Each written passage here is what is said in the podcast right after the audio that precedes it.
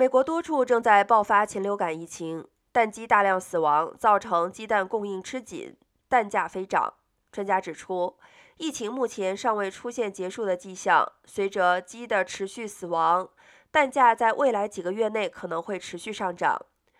根据联邦农业部的统计，这波致命的禽流感大流行已造成了逾一千七百万只家禽死亡，为七年来最严重的禽流感疫情，也重创了鸡蛋生产基地。美国的中西部鸡蛋农场已经有逾一千一百万只蛋鸡因生病而死亡或者遭到捕杀，约占全美蛋鸡总数的百分之三。